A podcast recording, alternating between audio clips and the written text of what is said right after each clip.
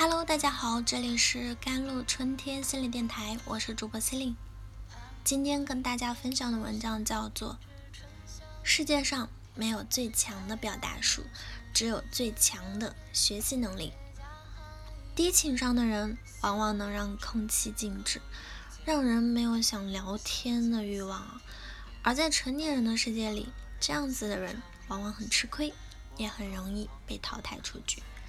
反之，和高情商的人聊天往往很舒服，他们有自知之明，会照顾到对方的情绪，能把心头所想的用最准确的语言表达出来，不管什么场合都可以游刃有余，被众人喜欢。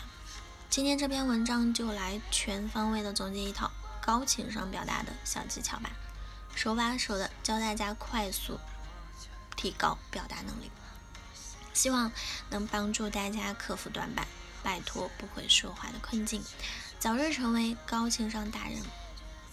表达不好的原因是什么呢？第一，心态上不自信。我猜很多人就在这里中招，明明心里一遍又一遍预演了说话的内容，可真正到要说的场合就开始犹豫，甚至哑口无言了。这些生活中的不自信表现会让你。不敢说，不愿说，无形中就错失了很多机会。第二，行为上不会说，有些人很大胆，但就是不太会说话，经常在无意中得罪人。比如，就是第三，就是意识上不理解人，有一种交流困难叫听不懂，无法准确理解对方的意思，就容易闹出乌龙。那有时同样的词有着两种不同的意思，如果说话双方都理解错误，可能会对重要的事情造成严重的后果。找到了以上的几个原因啊，就找到了解决问题的关键。第一，主动寻求帮助或者帮助别人。我的内向就是从一次偶然的帮助中结束的。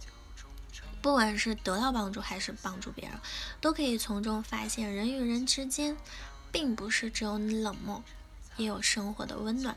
这种感受可以让你获取外界的正向反馈，时间长了就会降低内向的恐惧感。第二点，注重对方的感受，表达是一门学问，不管你是用动作还是语言，都要思考对方的角度。这样做的好处是什么？可以让对方喜欢你并倾听你，增强你的表达说服力。当一件事情我们不知道怎么表达才能说服别人的时候，那就可以先了解他的立场，再从他的立场去说服他。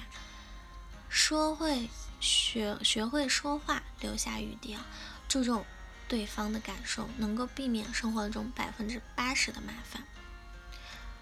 第三就是。递进式的表达嘛，所谓递进就是说话循序渐进，让对方渐入佳境。递进最大的作用就是使交流对象保持专注的倾听，具有引导效应。就像讲故事，从出生讲到死亡，一步步升级打怪，失败又成功，成功又失败，不断勾起你的好奇。不仅能让对方听下去，还可以说清楚来龙去脉。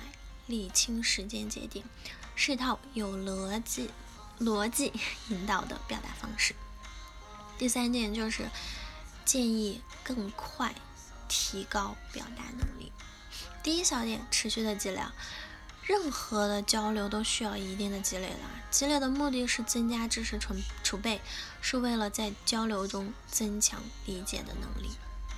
那可以在闲暇时间多看书啊，甚至看各种有用的 TED 演讲啊、纪录片啊、科普片啊，反正一切对你有益的东西都可以多看。这些东西看似娱乐，实际上你在享受的同时，无形中获取了大量信息，在你的脑子里留下印象。第二点，不断的学习练习，学习最快的方法就是进行不断的试错和练习。当你学会以上技巧，不要把它晾在一边，要学以致用，用在现实生活中。比如，大胆跟陌生人交流，多认识一些人，多交些朋友。而这些大大小小的交流经验之中，会慢慢改变我们的表达方式，看到明显的改变。第三小点，积极的反馈，练习是基础，反馈是长久。交流的态度一定要真诚，真诚与人交往，有更大几率获得好的反馈。因为在尝试表达的过程中，你需要不断获得积极的反馈，才能培养自信，获得持续的动力。但世界上没有最强的表达术，只有最强的学习能力。找到适合自己的方法，比盲目的践行更重要。最后，我想说，每个人的表达都各有特色，不必刻意去改变好的那面。我们也不要因表达能力差而害怕与人交往，要大胆向外跨出步伐。你会发现，这一切也没有那么难。一起多思考、多说、多练习，让一些好的表达方式和沟通习惯真正融入到我们的潜意识，更好的表达自己的情感，提升我们的个人魅力。好了，以上就是今天的节目内容啦。咨询请加我的手机微信号：幺三八二二七幺八九九五，我是司令我们下期节目再见。